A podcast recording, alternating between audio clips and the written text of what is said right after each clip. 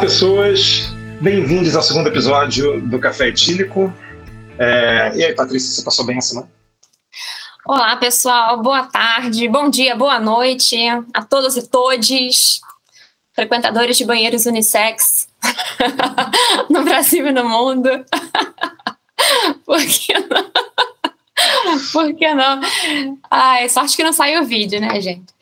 É, passamos bem a semana, sobrevivendo a semana, dentro da medida do possível, considerando que a gente se aproxima do segundo turno e as coisas vão ficando cada vez mais, mais tensas e, e apertadas. É como se cada milissegundo fosse o Bolsonaro tocando no, no ombro do Lula no debate da, da Band, né? Quem não ficou tenso com aquele momento não fica tenso com mais nada, né? Perdeu perdeu a alegria de viver, né? com certeza. É, aquele, aquele momento foi nervoso, mas acho que é isso. Agora a tensão vai até o dia 30. É, é, e esperemos que vá até o dia 30, não é mesmo? Mas, enfim. É... Pois é, essa semana foi uma semana complicada, né? Eu confesso que eu cheguei no fim dessa semana com uma sensação de de estar tá devendo, sabe? Não sei se, se quando você está no trabalho você tem muita coisa para fazer, e aí você fica com aquela sensação de que você está devendo sempre alguma coisa para alguém, ou que você está equilibrando vários pratinhos e os pratos começam a cair, é, porque eu confesso que eu não consegui dar conta é, de tudo que aconteceu essa semana, é, inclusive já entrando aqui no, no nosso tema da quantidade de lives que aconteceram nessa semana, eu acordei na quarta-feira, acho que foi da, o Lula foi no Flow na terça, não foi isso? Foi no Flow na terça, exatamente. Lula foi no Flow na terça. Eu acordei de manhã e eles falaram assim: ah, você viu a live, você viu o Lula no Flow, você viu a live do Porchat com a Simone Tebet, você viu. tinha a live do Felipe Neto, alguém perguntou se eu tinha visto a live do, do Felipe, Felipe Neto. Neto. Eu claro. falei, gente, eu, eu, eu só via do Lula, assim, eu, existe uma coisa chamada foco e tempo, né? E assim, é, é, Infelizmente não dá. Você assistir várias lives ao mesmo tempo, imagina, tipo, vários monitores ligados e você assistindo tudo aquilo ao mesmo tempo. Ai, ai. Exatamente. E aí a gente, uh, pensando qual seria a, a pauta para esse próximo episódio, pensamos, vamos falar de lives, né? Por quê? Porque no mundo que a gente vive atualmente, é, os, o, a interação entre os candidatos, tanto entre eles quanto é, com o público, com os apoiadores, com os, os com a base de cada um, saiu da, da esfera da, da mídia comum, da mídia impressa e da, da televisão aberta para as redes, né? E isso é o que está causando tantas notícias essa semana, principalmente, né?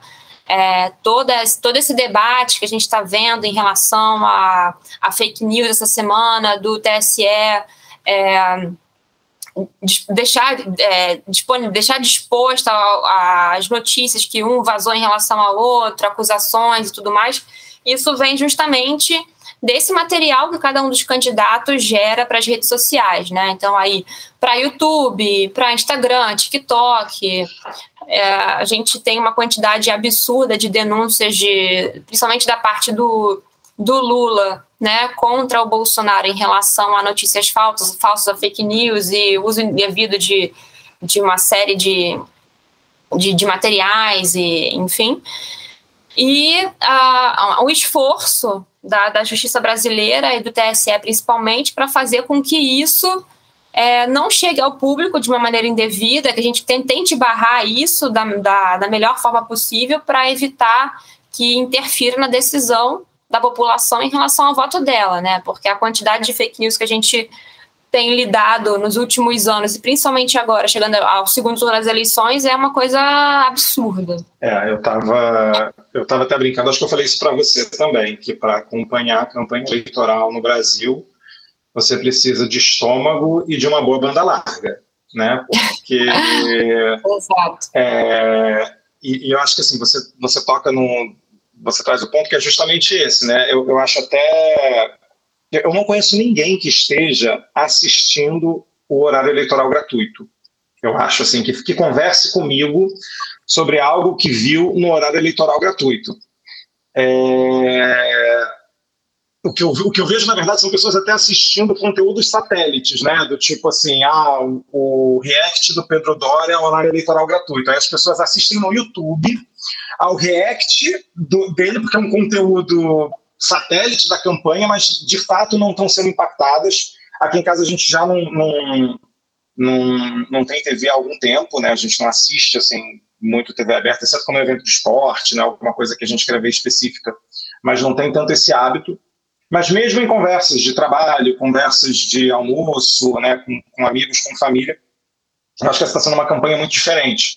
E além, obviamente, do que a gente até comentou na, na, na, no episódio passado, de ah, pequenos vídeos para TikTok, para Reels, né, que vão para o Instagram, que vão para os perfis do, do, dos candidatos, a gente está vendo candidatos e seus né, digital influencers, né, sua rede de influência, a gente está vendo esse papel muito, muito interessante das lives, né, como um, um como um programa, né, porque até alguns anos atrás, né, o, os programas, digamos assim, que as pessoas iam acompanhar ao vivo dos candidatos eram os debates.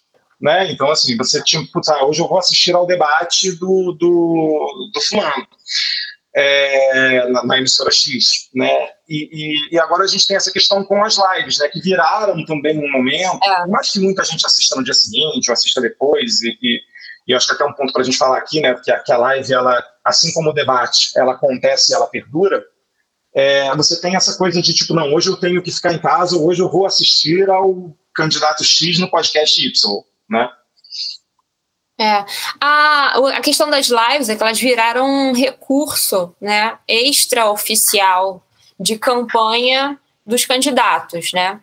Então, você sai de um ambiente que é controlado de uma emissora de televisão, você tem ali um limite de tempo, você tem ali um limite de espaço, você tem a, principalmente a questão da mediação dos apresentadores, né, dos âncoras do, dos debates é, e do, do próprio do próprio é, entorno ali, você tem a mediação de também de jornalistas que fazem interferências, fazem perguntas, sempre baseados, é, lembrando, né, que essa mediação por parte tanto dos âncoras quanto dos jornalistas é tudo pré-aprovado com as campanhas, né? Então se o Lula está ali, Bolsonaro está ali naquele formato, é, aceitando aquele tipo de, de, de conteúdo vindo da, da emissora, aquilo tudo é combinado com a emissora antes do candidato aceitar é, participar daquela programação ou não. Né? Então você tem ali, num debate regular, né, habitual, tradicional, é um ambiente extremamente controlado por parte da emissora. O candidato tem um tempo de pergunta, tem um tempo de resposta, né? Tá dentro de um ambiente ali que gera, né? A gente viu isso muito no debate da Band, que gera uma situação de ansiedade para o candidato muito grande. E aí você vê pontos fortes e pontos fracos de cada um, porque eles não estão num ambiente totalmente favorável para eles e na grande parte dos, do, do, do, dos momentos, né? Então, é, ele sai desse ambiente que é desconfortável, que, que é totalmente é, desagradável dele, ele não está num ambiente é, é, escolhido por ele, para ir para um ambiente que é muito mais controlado por parte do candidato, que é uma live. Seja uma live feita é, pela, própria, pela própria campanha dele, quanto uma live de canais que sejam simpatizantes com aquele candidato ou não. É, né? eu, acho que você toca, você toca numa diferenciação aí que eu acho super importante. Né? Existem as lives que os candidatos participam, que, que obviamente também são escolhidas e validadas né, pelos candidatos e, e, e, e lives dentro das suas das suas campanhas, né? Então, quando você fala, tipo, putz, uma live do, do Porchat com a Simone Tebet, que agora, né, está ativamente aí fazendo parte da, da campanha do Lula, ou então essa live, essa última live do, do Bolsonaro, que eu nunca tinha ouvido falar naquele podcast, me desculpa, alguma coisa, inteligência... Inteligência limitada, que eu achei Inteligência muito, limitada. Achei muito irônico o Bolsonaro participar do podcast Inteligência Limitada, né? Qualquer semelhança... Não vou comentar.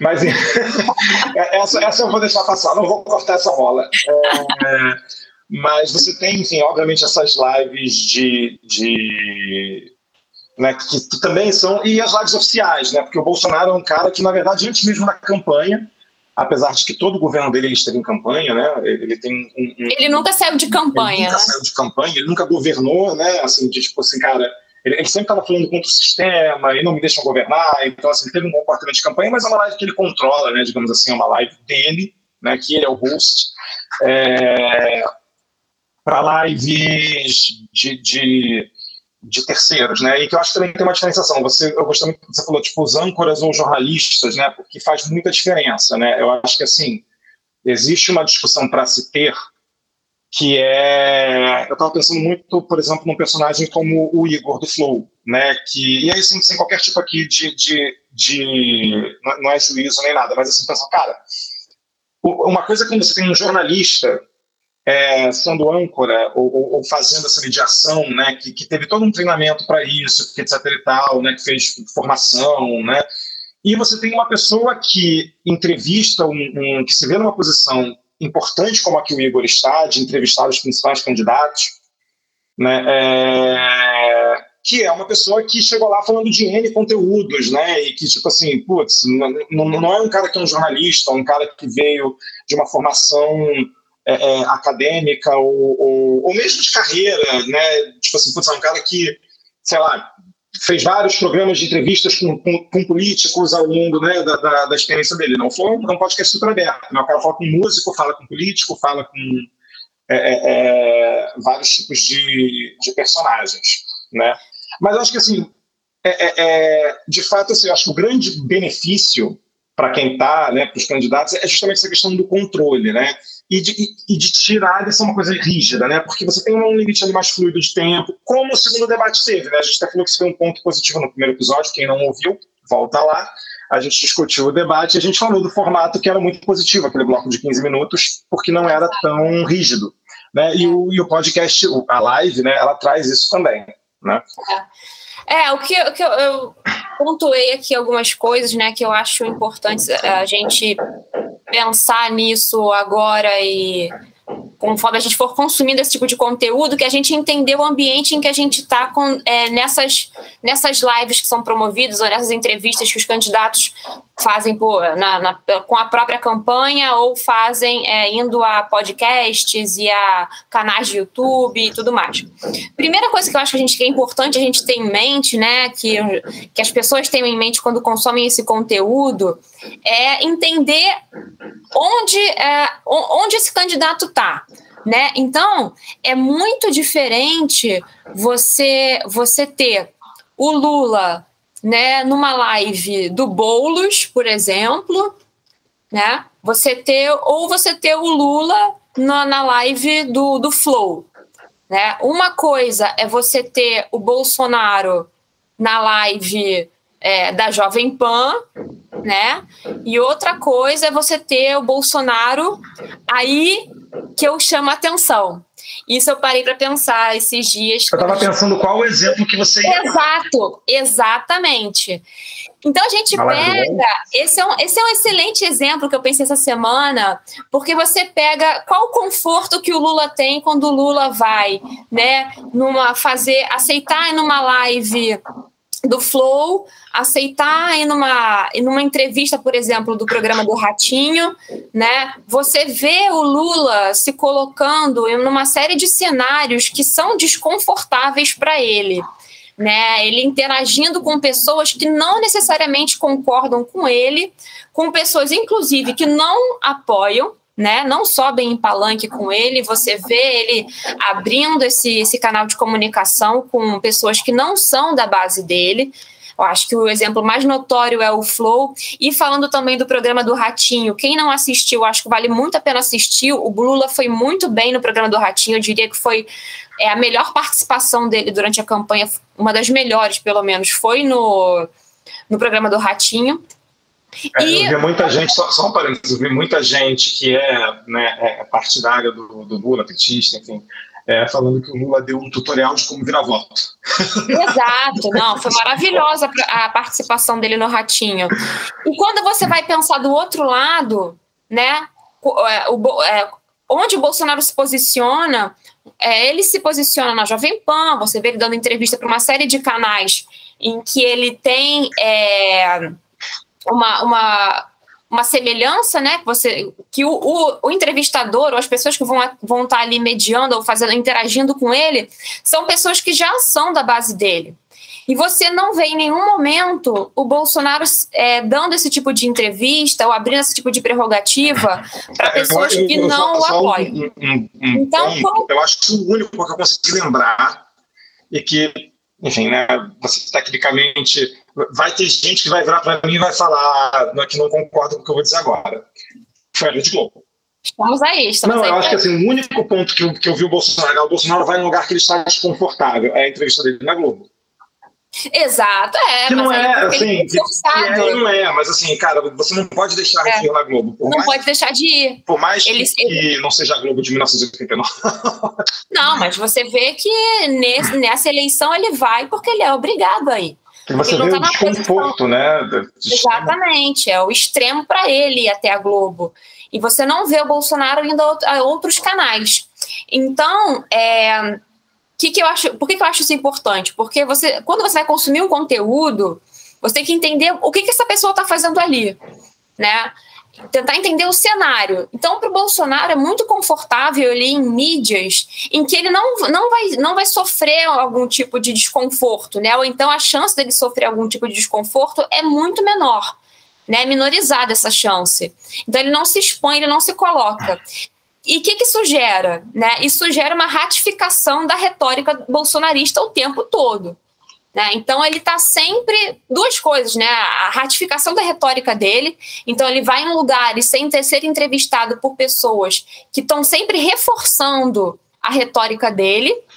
E isso, além de para ele ser muito confortável, né? Ele gera um conteúdo de mídia é, de recortes de mídia muito, muito forte, uma quantidade de material muito grande.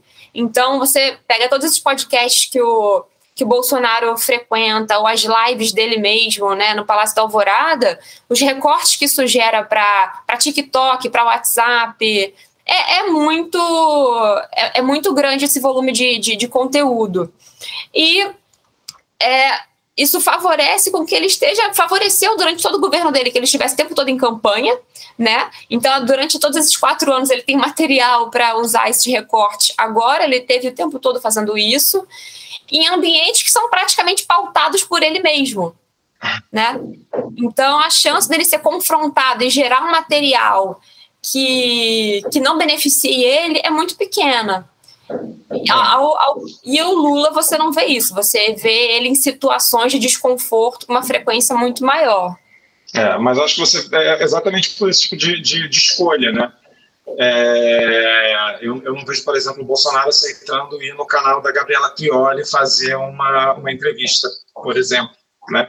É, mas, mas você tocou num, num, num ponto que eu acho que essa questão de ele estar tá ali falando para a própria bolha que me faz pensar muito na, na, na, direção de campanha do Bolsonaro, porque no começo do segundo turno, e aí eu brinquei que a gente precisa de estômago para acompanhar essa campanha eleitoral, porque virou né, um, um, porrada para cá, porrada para lá de ofensas pessoais, é, sem, entrar, sem entrar aqui no, no âmbito de fake news, né, porque, tipo, ah, mas a campanha do Bolsonaro utiliza mentira né, para ofender e etc e tal.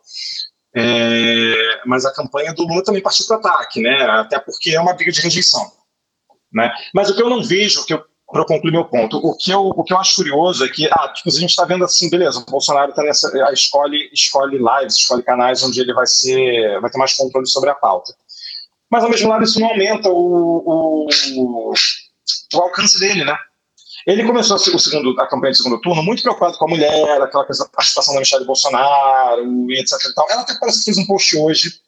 Eu fui impactado pouco antes de entrar aqui, eu não sei exatamente, mas foi alguma coisa na linha de não olhem para o meu marido, olhem para mim.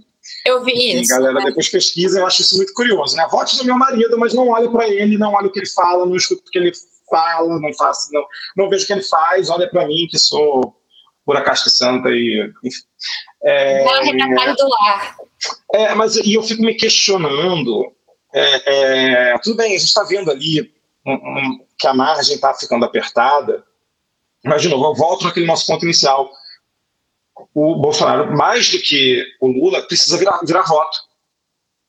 Ele precisa que pessoas que votaram no Lula no primeiro turno votem nele.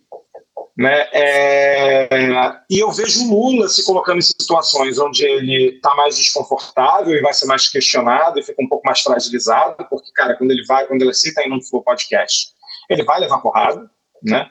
É, não é como você falou, uma coisa ele tá na live do, do Boulos, outra coisa ele tá na live. Ele fez uma live com o Boulos? não, não, não, não, me recordo. Mas... uma live dele com o Janones, né? Parece que Sim. vai, vai rolar uma live aí, aí que, que é a, a live dos farsos. É, mas, mas eu acho muito curioso não ter esse movimento da campanha do Bolsonaro, entendeu? De, cara, vamos, vamos tentar colocar ele em algum lugar que talvez ele fure um pouco a bolha e, e consiga aumentar a rejeição do Lula a ponto da, da, né, do neném acabar votando nele, né?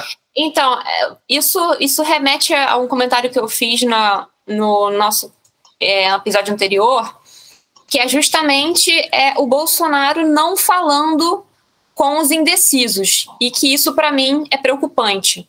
Né? O Bolsonaro está numa situação de ajuste. Desculpa te interromper, é preocupante para ele, mas para mim eu acho tá tudo certo. Não, preocupante. Por quê? É preocupante para ele, né? Não, preocupante para a gente no sentido de que ele, ele não tenta furar a bolha dele. Uhum. Isso, para mim, tende a um Capitólio 2. Ah, tá.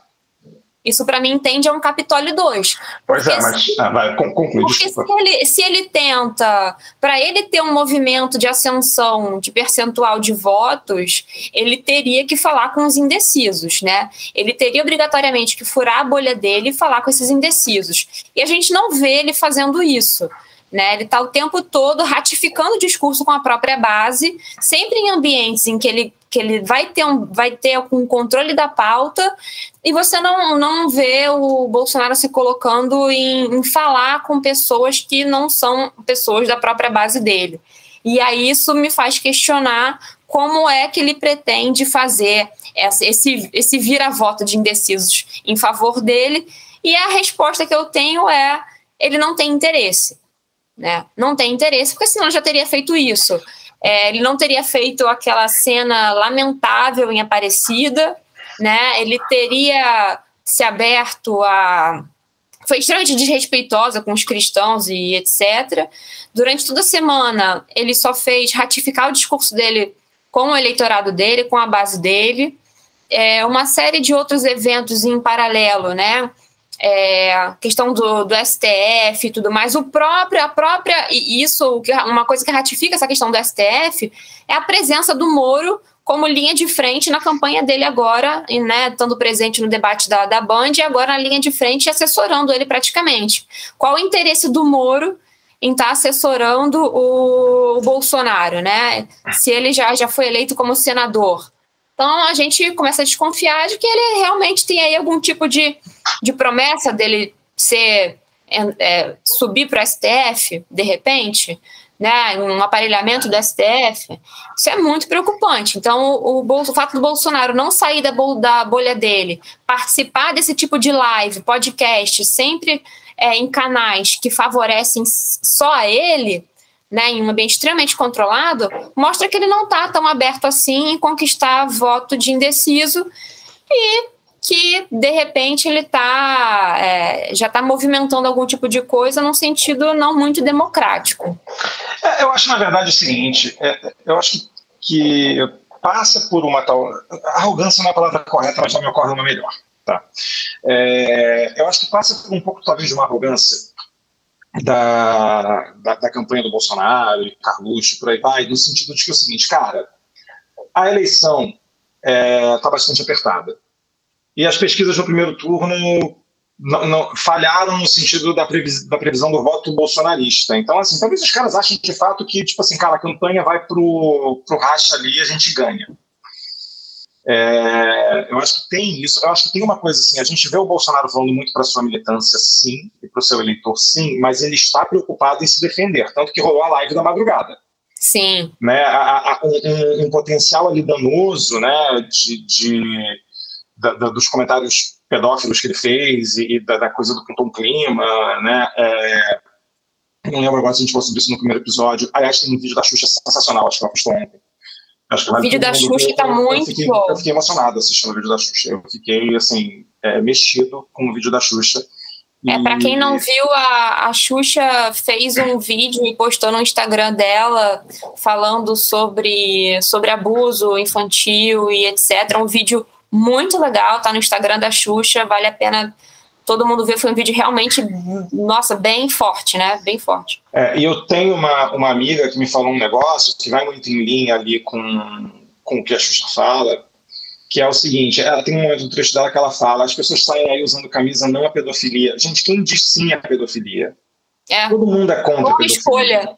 Né? Você não identifica um pedófilo porque ele fala, ah, eu gosto de fazer, de ter relações sexuais com crianças. Não, você identifica um pedófilo quando ele olha uma criança e fala, hum, ela é bonitinha, hum, pintou um clima, hum, não sei o que lá. É nesse tipo de, de, de, de, de comentário nojento que você identifica um pedófilo, que você vê pistas, porque não, não, é um, não é tipo, ah, eu gosto de feijão, mas eu, eu, eu, prefiro feijão em cima do arroz ou embaixo do arroz, que você fala abertamente na sociedade e você pode ser criticado por isso, né? Mas eu acho que, que sobre essa questão, acho que tem essa, essa um pouco deles, cara, estão achando que podem ganhar. É, eu acho, e aí eu, eu, eu, deixo você dormir com uma pergunta que você, que não, você não precisa responder aqui, que, mas o que, que, é melhor? O Bolsonaro ganhar ou o Bolsonaro perder e termos um Capitólio 2? Porque eu acho o seguinte, o Bolsonaro ele vai contestar o resultado da eleição, até porque não, não existe mais um cenário de derrota cachapante. Esse cenário está fora da mesa. Né? E aí também falando para para nós, digamos assim, que somos pessoas que prezam pela democracia. A derrota cachapante não está mais na mesa. O, o Lula, se vencer, vai ser uma vitória por pouco. Né? Então, assim, com certeza o Bolsonaro vai questionar. Ele tem um plano B montado, senão ele vai questionar, e a gente está indo provavelmente para um Capitólio 2. Não sei se é um Capitólio 2 no sentido de, putz, lá em Brasília, a galera vai tentar entrar, não, não é, mas assim, que, que, que a gente está num, num, cenário perigoso de militância inflamada, é, para mim não tem dúvidas. E assim, o pior é pensar, o pior é ter que pensar que esse é o melhor cenário, né? Porque se o, o outro cenário é o Bolsonaro ganha. É, é preocupante, assim, eu acho muito preocupante, acho que é, uma coisa que as pessoas não comentaram muito, assim, pelo menos não, não vi comentários, é que Bolsonaro perdendo, né, ele continua na presidência por mais dois meses, né, então a gente vai ter um perdedor que não sabe... Eu já ouvi gente falar em alto, alto, não é perdão, gente, auto-anistia, dele se é. dar uma autoanistia, tipo assim, eu tô desligando a luz aqui, mas ó, me perdoa por tudo. É, beijo. É basicamente isso. E assim, ele vai, ele vai se ele perder, ele vai, ele vai estar no governo por mais dois meses, é, tentando todo tipo de manobra possível nesses dois meses. Então, assim, eu acho que muito pior do que essas semanas pré-segundo turno vão ser os próximos dois meses. Desculpa, gente, desculpa, eu não queria falar isso, não queria dar essa notícia se ninguém tinha pensado nisso, foi mal, mas é, a gente vai ter uns dois meses aí complicados até janeiro. Mas é por isso que eu estou aqui tomando o meu vinhozinho do Porto, porque né, a gente segue aqui tomando um, um, um álcoolzinho. Você está tomando alguma coisa, Patrícia? Não. Eu estou tomando água. Amanhã tem uma meia maratona, sete horas da manhã. É, eu estou achando que as pessoas vão começar a achar que o nome do programa é café etílico, porque você, eu entro com um etílico, assim. Não, Gera, você vai entrar com etílico, provavelmente. Ah, que ótimo, olha, uma polícia. é, e, e, assim, a coisa do, do Moro, eu escutei uma teoria muito boa, eu não lembro quem, onde é que eu li, escutei não, li. É, de que talvez, olha, fica com essa de que talvez ele, ele, ele acha que o Bolsonaro vai perder.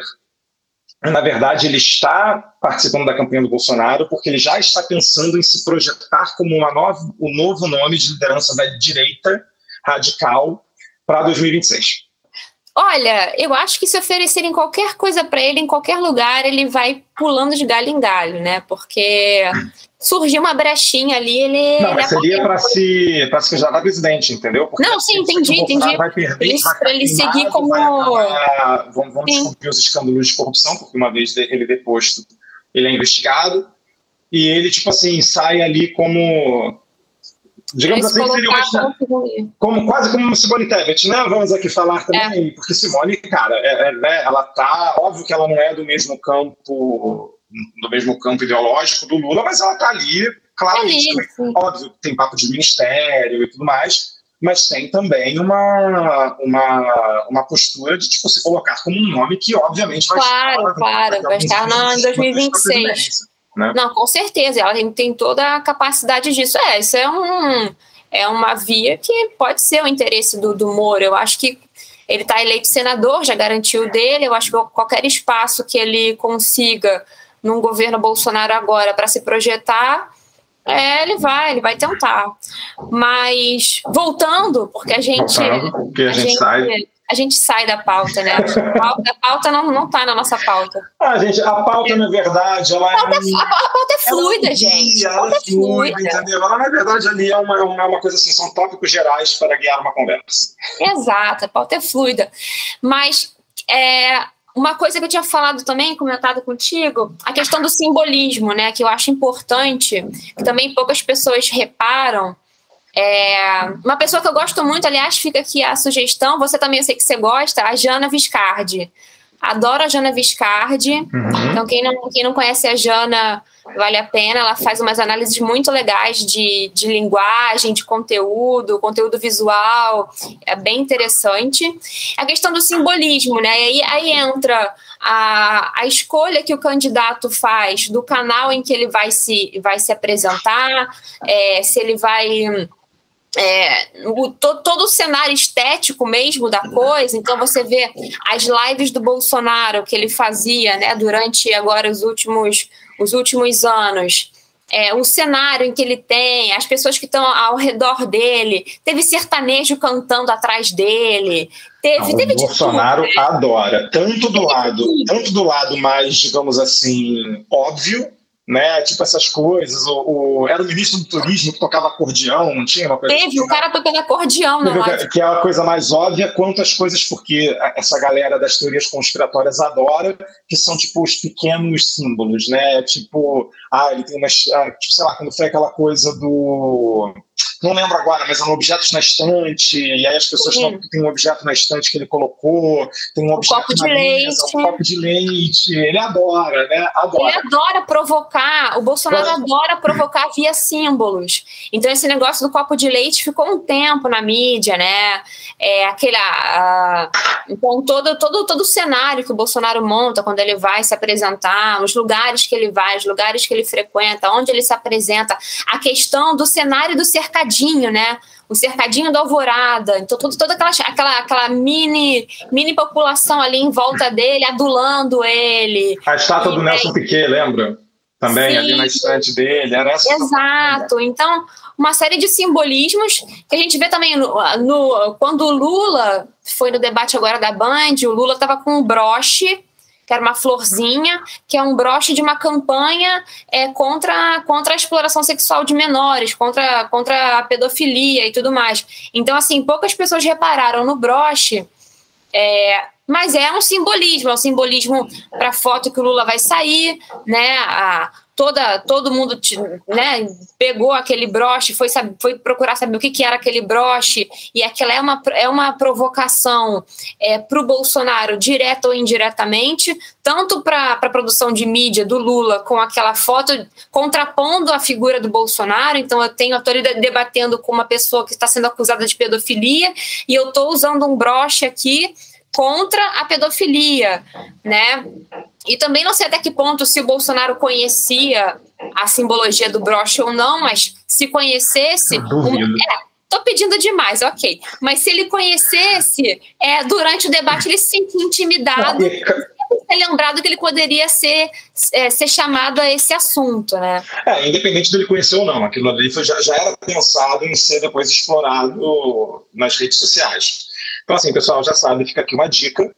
É, para as próximas lives, debates e programas políticos, você vai, tipo, e, e, essa piada aqui, ela, ela mostra a idade, né? Você vai, tipo, a pessoa que assistiu o episódio da Xirra, né? Tinha um geninho que se escondia nos episódios. Acho que a Patrícia, muito nova, você vai lembrar se assistiu a Xirra. Eu? Lá? Mas tinha ah, um personagem que, que era o geninho e ele se escondia durante o episódio. Então você passava o episódio tentando encontrar o geninho. Então agora é assim, você vai pra live e você fala, putz, qual é a cor da gravata? Quais broches que o cara tá usando? Tem alguma coisa na... alguma coisa no cenário que significa alguma coisa. É bastante rico esse trabalho e divertido. Enfim, mas, assim, vamos, voltando, vamos, falando, essa parte de simbolismo eu achei muito legal. Foi uma parte que eu não tinha parado para pensar ainda. Óbvio que eu tinha sido impactado né, pelo, por, né, pela questão do broche, pela, o Bolsonaro que usa muito o copo de leite, a estante, etc. Mas, mas é, é, é, é engraçado ver, ver, os caras fazerem isso também em outros, em outros programas, né? Fazendo isso num debate, fazendo isso num ambiente que não é, um, não é tipo no seu programa eleitoral gratuito, por exemplo, ou na sua, na sua live. É... E, mas acho que... Da... Hum, fala. Não, não, a questão da, da mediação, né? Era isso que eu ia falar, exatamente.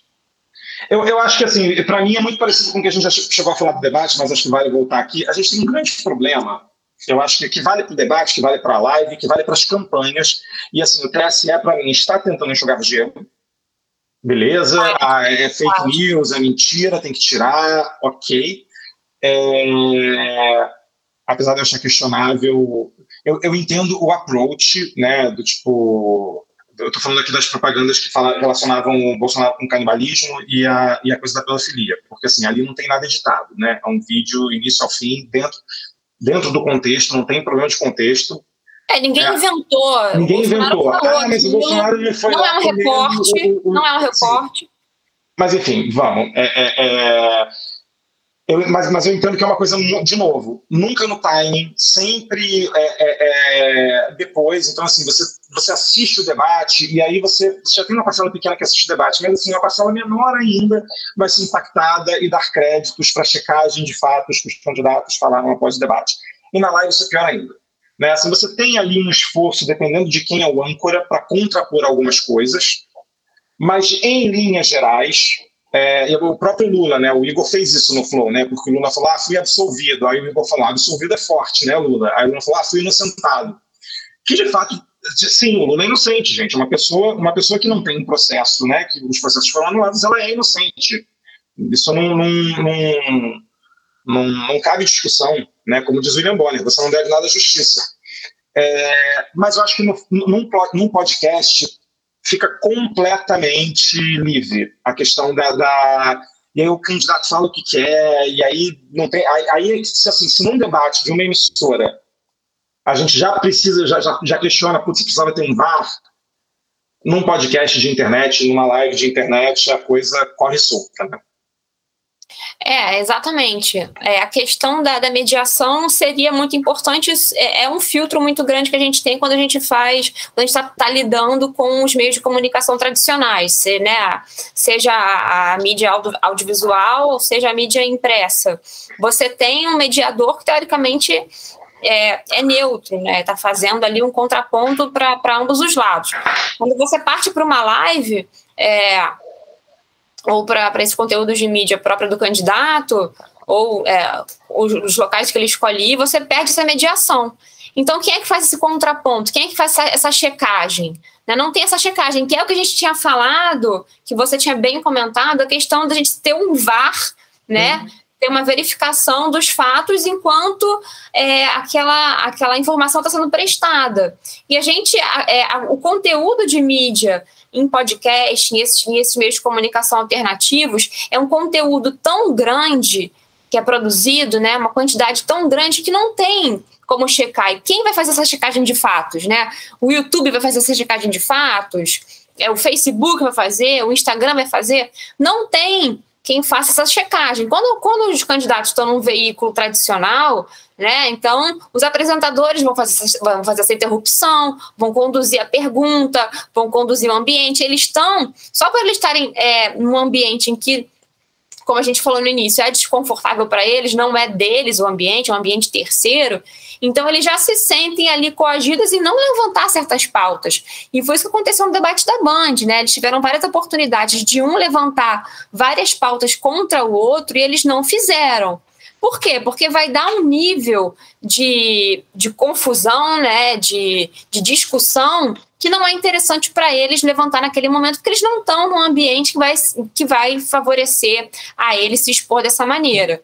Então, na, né, nessas mídias alternativas, você não tem isso, você não tem uma figura do jornalismo que faça isso, você não tem uma, uma pessoa fazendo um contraponto, uma pessoa neutra, teoricamente, fazendo esse contraponto. É, então, é, você, você perde, perde o controle da veracidade dos fatos e o controle desse conteúdo. É impossível, a gente não tem noção é, de, de todos os meios de, de comunicação aos quais eles, eles dão entrevista ou fazem algum tipo de, de, de material paralelo. É, isso é, isso, a gente perde totalmente a, a mão nisso. Então, a questão da mediação, é, que é muito importante, é, não existe nesse tipo de, de material. É, eu acho que esse está tá aí uma grande oportunidade para talvez algum jornalista inovador ou, ou, ou, porque assim é a grande pergunta que eu acho que, que e, e até quando se fala em regulamentação da mídia, né, é, que é um tema espinhoso, mas, assim, é, é, de fato, algo precisa ser feito, porque assim, os mecanismos que existem hoje, eles foram pensados para uma realidade onde ninguém tinha ideia do que seriam as redes sociais e os streamings e a capacidade que existe hoje. A gente está aqui produzindo um podcast de qualquer um, né, é, é, com uma estrutura muito pequena, produzir um, um, material, produzir um conteúdo e falar o que quiser, e falar mentiras que são nocivas, né, que formam opiniões e que são nocivas. Né? É mas, e, e, por exemplo, você comentou do debate, mas mesmo no debate, acho que mesmo que ele estivesse, sim, de fato, é, é, é, seria muito mais desconfortável, né? Mas eu acho que o formato também não ajudaria, entendeu? Porque, por exemplo, eles são sabatinados, eles foram numa entrevista, e aí a gente volta, ah, um Roda Viva, tudo bem, mas não, o Roda Viva é muito longo, acho que assim, aí a gente começa a entrar, porque, por exemplo, na entrevista com a da Globo, do William Bonner, o William Bonner e a Renata, eles poderiam fazer esse papel, mas eles têm vários temas para cobrir, precisa passar para o próximo tema, e tem o tempo de cada pergunta, e aí não, não, não fica. Né? Naquele debate que a gente viu, também os candidatos entre si, mas o, o, formato não ajuda, porque é muito rígido. Aí você vai, ah, mas então vamos dar mais tempo. Não, tudo bem, mas aí tem o problema do tempo. Roda Viva é um programa extremamente extenso é, é para não só do ponto de vista de produção e de agenda dos candidatos, mas também para consumo. Né? Eu, eu costumo assistir o Roda Viva em, em, pequenos episódios ao longo da semana. Não consigo, hoje em dia, com a vida que a gente tem corrida, é muito raro eu conseguir sentar para assistir o Roda Viva do começo ao fim. Eu vou assistindo um pouquinho aqui, quando eu estou no trânsito. Então, assim, tem uma questão ali de tempo que, que a coisa até perde o, o Cara, eu tava assistindo, sei lá, acho que foi essa semana que eu finalmente consegui terminar de assistir o Roda Viva pro Boulos. É, é pois é. seguinte da eleição, Sim. sabe? É, então, assim, o timing não ajuda. E aí você vai para um formato que é um pouco melhor, porque os temas conseguem ser aprofundados, mas aí ele peca porque você não tem é, também essa capacidade que é uma, por exemplo, como a live, que aí você putz, consegue entrar nos temas, tem um Sim. pouco mais de, de, de controle, mas aí você vai tanto para preparo de âncora, preparo e, entre aspas, agenda de âncora, né, dependendo se for um canal que, é, que faz parte da campanha ou não. É, mas também é uma questão de acordo das pautas, né, etc. Eu acho que esse é o grande. É, é, é porque, assim, o, o, quando eu falo do VAR, a metáfora do VAR, e que não é minha, né, está sendo falado por muita gente, é muito porque o VAR tem isso, né, para o jogo para a gente ver aqui. Então, assim, o jogo não continua, ah, putz, essa jogada não valeu, esse, né, é, é, é então, assim, tem uma questão ali de, de flow também. Então, assim, putz, como é que a gente faz isso? Porque o cara tem que ser, não, não adianta ser um, um, uma checagem dos fatos que acontece no dia seguinte, né? Não, já perdeu é, o timing completamente. É, e sobre a questão da, da, briga de audiência, né? Porque o, quando, quando a gente pensa em putz, a live foi boa ou não foi boa, a primeira, óbvio que as pessoas veem a desenvoltura dos candidatos e dos personagens, é, e eu falo personagens, por exemplo, tem as lives do Porchat, entrevista falando com pessoas né, é, é, é, aleatórias que ele puxa ali, que não tem candidato nenhum envolvido. É, muito na desenvoltura, foi falado e tal, mas tem também a briga pela audiência, né? Assim, nossa, que coisa incrível! O Lula bateu, não sei, agora esqueci quanto ele bateu, mais de um milhão, né? Um milhão e pouco. É, mais, muito mais. É. Misteriosamente, o Bolsonaro agora conseguiu bater 1,8 milhões num podcast que ninguém é. tinha ouvido falar. mas tudo bem. É, tem uma militância muito fervorosa, assim, eu não estou aqui. Eu, eu, acho que o, a máquina bolsonarista de WhatsApp faz quase 2 milhões de pessoas irem assistir uma live. Fácil, facilmente. Fácil. É, mas como é que você vê essa questão tipo, do, do, do, sucesso dessa briga por audiência? Como é que você mede esse sucesso e insucesso das é, lives? Então, isso me preocupa no seguinte sentido. Uma coisa que a gente a gente comentou antes por alto e depois eu fiquei pensando na questão da, da audiência. Por exemplo, esses canais, né? Esse o, o Lula essa semana foi no foi no Flow, né? E agora, ontem, a gente teve o Bolsonaro no, no Inteligência Limitada. Eu, eu assisti ao Lula no, no Flow, é, ao vivo, e ontem eu, eu, não assisti o Bolsonaro, eu assisti o do Bolsonaro hoje de manhã. Mas você vê a audiência gigantesca que esses canais têm, e o que eu reparei, pelo menos no do Lula, que estava ali ao vivo, é a quantidade de dinheiro que o pessoal coloca nos super super chat para ter a pergunta lida, né? Então eu acho que vira uma retroalimentação desse, desses canais paralelos que é bastante perigosa, se você parar para pensar.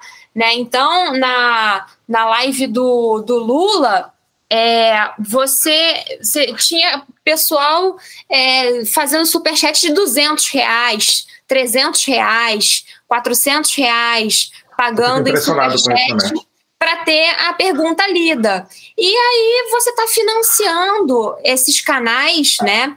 Um volume absurdo de dinheiro circulando para esses canais que você não sabe quem são essas pessoas e para onde o dinheiro desses superchats que essas pessoas estão recebendo vai. Né? Então, essa questão de briga por audiência, eu acho que passa do não só do limite do, do benefício do candidato de recorte, dele ter um palanque extra para ele é, falar sobre, a, sobre as próprias pautas, mas também você está alimentando o. Você está alimentando o dinheiro que circula por essas mídias. Você não sabe que dinheiro é esse para onde vai. É.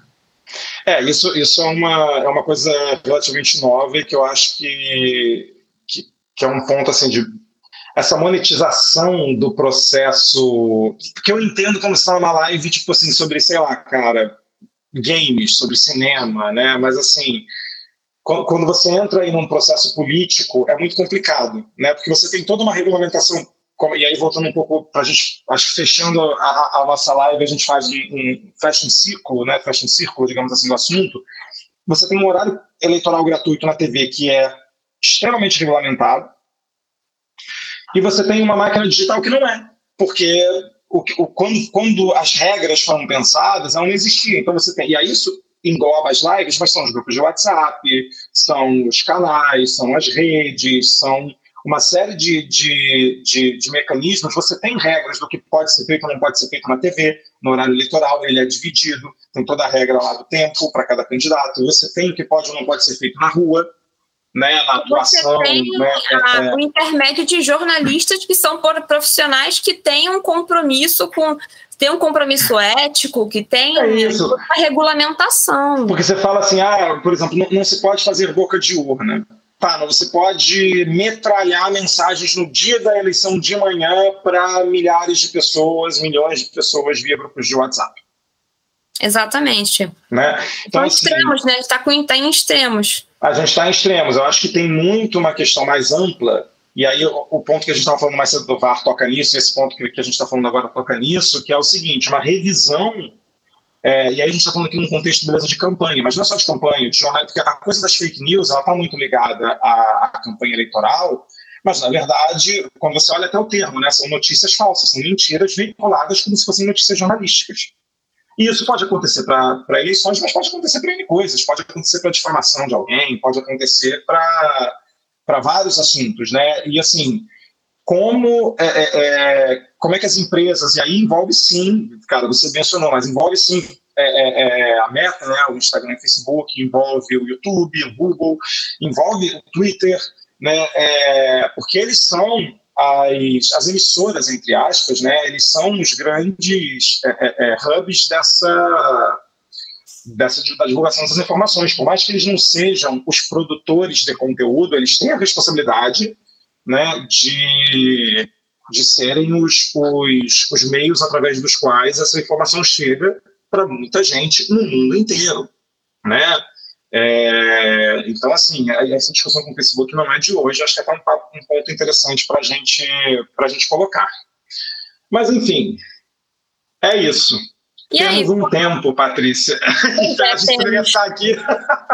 Como, qual, qual o recado, qual, qual os seu, seus pontos de resumo dessa. Gente, o meu recado é tipo o começo da montanha russa, entendeu? Você segura ali, você coloca o cinto, segura com força, entendeu? E se prepara, vamos para mais uma semana, dia 30 é logo ali. E, e a gente está naquele momento que a montanha russa chegou no alto, então ela vai começar a descer agora. É, muita emoção, muita emoção agora.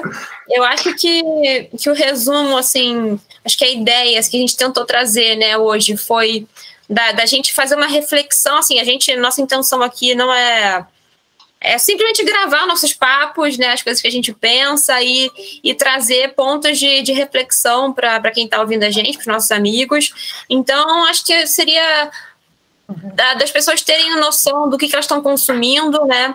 Então, se você, se o candidato está em determinado canal, está em determinado lugar que está se apresentando, pensar o que, que ele está fazendo ali, por que, que ele escolheu esse canal para se apresentar, né? É cômodo para ele, não é cômodo para ele, o que, que ele está fazendo ali, que que tão, quem está perguntando, quem está interagindo com ele, né? Isso está favorecendo a quem? Então, é isso desde de vários, vários pontos de vista. É, ele está sendo beneficiado por estar tá falando com uma pessoa que já vai ajudar ele, já é amigo dele, de certa forma, já é simpatizante, então só vai fazer pergunta pergunta fácil, né? É, canais que só vão levantar a bola para o candidato cortar, já está ali um jogo ensaiado, né? E um outro ponto também é a quantidade de dinheiro que circula por essas mídias informais, que a gente não sabe que dinheiro é esse, quem está beneficiando, né? E a, a quantidade de informações falsas que podem que são favorecidas né, nesse tipo de ambiente que não tem nenhum tipo de mediação. Então, a gente tomar cuidado com os conteúdos e torcer para essa próxima semana o TSE chegar a alguma conclusão tardia, super tardia, né? O posicionamento está sendo super tardio em questão de combate a fake news. Você já vem falando desde a última eleição, então tem quatro anos que tá, isso está na pauta e a gente não teve uma, uma movimentação séria para tentar né, minimizar esse tipo de prejuízo, não o suficiente. Torcer para que semana que vem seja. Não vai ser, a gente sabe, mas que vamos ver para que caminho vai tomar e torcer para que acima de tudo, as, as posições democráticas prevaleçam. É isso, eu adoro que assim, ela me perguntou o que, que eu tinha aí para falar no final, eu fiz uma piada e ela trouxe um, um, um ponto de atenção super sério, né, gente? Então você já Não, aqui a tônica, eu falei, ah, vamos fazer uma piada aqui, uma metáfora de montanha-russa. Mas tá certíssimo, mas, mas é, é, isso. é essa. Não, mas é, é, é, é tranquilaço. Galera, é isso, vamos ficando por aqui. É, muito obrigado. Patrícia, beijo e até a próxima. Um beijo, gente. Até a próxima.